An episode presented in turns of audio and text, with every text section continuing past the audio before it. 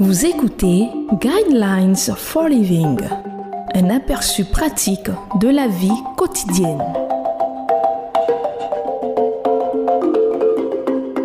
Bienvenue à votre émission Le Guide de la vie. Le thème que nous allons aborder dans cette émission est Est-il possible d'entendre la voix de Dieu? Arrêtez et sachez que je suis Dieu. Je domine sur les nations, je domine sur la terre. Psaume 46, verset 11. Il existe une phrase intéressante dans le livre de l'Ancien Testament qui parle de trois voix auxquelles nous sommes confrontés aujourd'hui. La première, la voix de la ville, était une voix de tumulte et d'agitation. Elle représente la manière de vivre aujourd'hui. Au lieu de venir en petits lots bien ficelés, la vie est souvent bruyante, remplie de confusion et déroutante. Une grande partie de notre manière de vivre aujourd'hui couvre la voix calme et douce de Dieu. Les médias, les emplois du temps, les interruptions, le bruit de la responsabilité et la pagaille des diverses activités. La deuxième voix, c'est la voix du temple. Elle aurait dû être claire et sereine, mais ce n'est pas le cas. C'était la voix de la religion organisée. Ésaïe avait condamné les prêtres qui étaient devenus corrompus et ne vivaient plus dans la pureté. Aujourd'hui, comme à l'époque d'Ésaïe, vous devez avoir du discernement pour séparer le vrai du faux.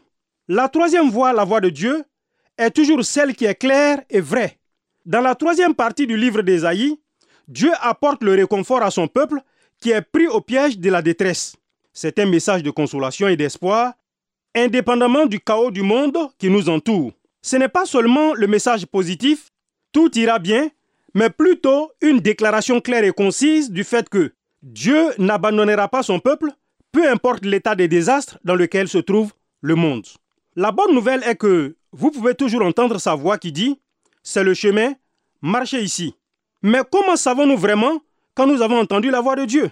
Voici quelques idées pour vous aider à répondre à cette question qui n'est pas aussi difficile que vous pourriez le penser. La première est que la voix de Dieu est calme et paisible. Elle ne vient jamais pour submerger la clameur de notre monde. Vous devez écouter attentivement. Le psalmiste rapporte l'exhortation de Dieu qui dit Arrêtez et sachez que je suis Dieu.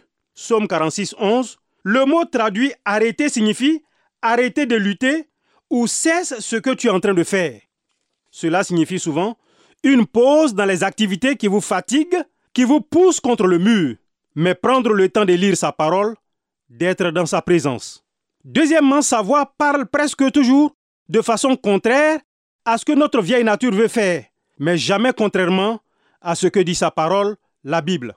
Cela signifie généralement que ce que Dieu veut que vous fassiez s'accompagne d'un prix à payer. Les voix de Dieu et les voix des vieilles natures pécheresses sont toujours opposées les unes aux autres. Peu sont prêts à dire en toute honnêteté, Seigneur, je suis disposé à marcher sur le chemin étroit, à condition que tu marches avec moi. La troisième pensée dont vous devez vous souvenir à propos de la voix de Dieu, c'est que ce qu'il nous demande de faire le glorifiera et non pas nous-mêmes.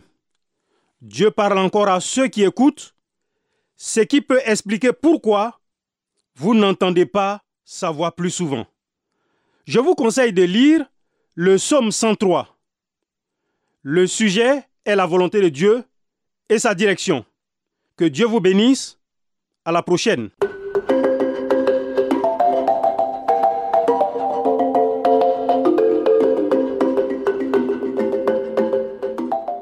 De suivre Guidelines for Living. Pour en savoir plus sur l'émission, veuillez contacter la station que vous écoutez.